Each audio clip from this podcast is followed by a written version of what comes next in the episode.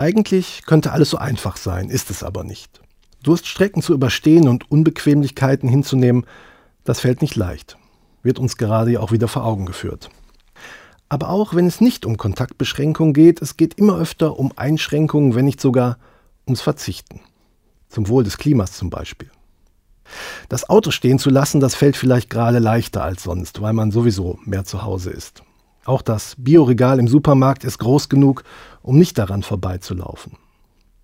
Wir wissen eigentlich, was besser für uns und unseren Planeten ist, handeln aber nicht genug danach. Fachleute nennen das Behavior Gap, also Verhaltenslücke. Hirnforscher erklären uns, dass unser Kopf das Problem ist. Denn richtige Veränderung kann nur greifen, wenn unser Herz berührt wird.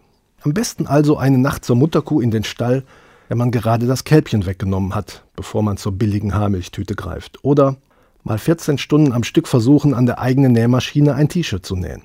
Macht keiner. Wir haben uns von den Folgen unseres Handelns so weit entfernt, dass sich mit deren Verdrängung gut leben lässt.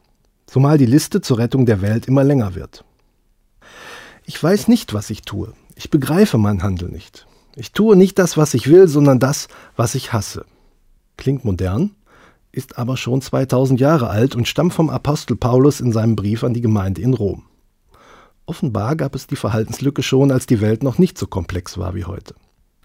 Stellt sich die Frage nach einer Lösung. Wie kommen wir da raus aus diesem Dilemma? Ein renommierter Hirnforscher meint, dass es nur Veränderung gibt, wenn ich mir eingestehe, es gibt nur einen, der die Welt retten kann, und das bin ich. Solange wir denken, ein anderer macht's, wird das nichts. Der Apostel Paulus gibt da eine andere Antwort. Glaubt nicht, dass ihr die Welt retten könnt, denn ihr seid Menschen und keine Götter. Aber den Kopf in den Sand stecken müsst ihr deswegen auch nicht. Denn die Welt geht keineswegs unter. Sie ist bereits gerettet.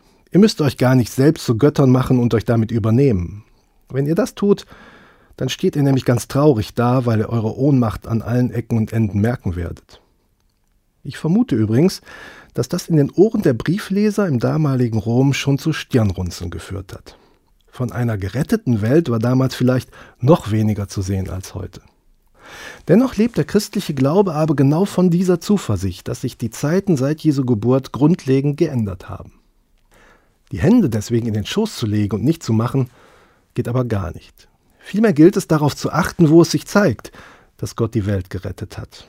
Das geht dann richtig ans Herz und ermuntert uns, das zu tun, was man tun kann.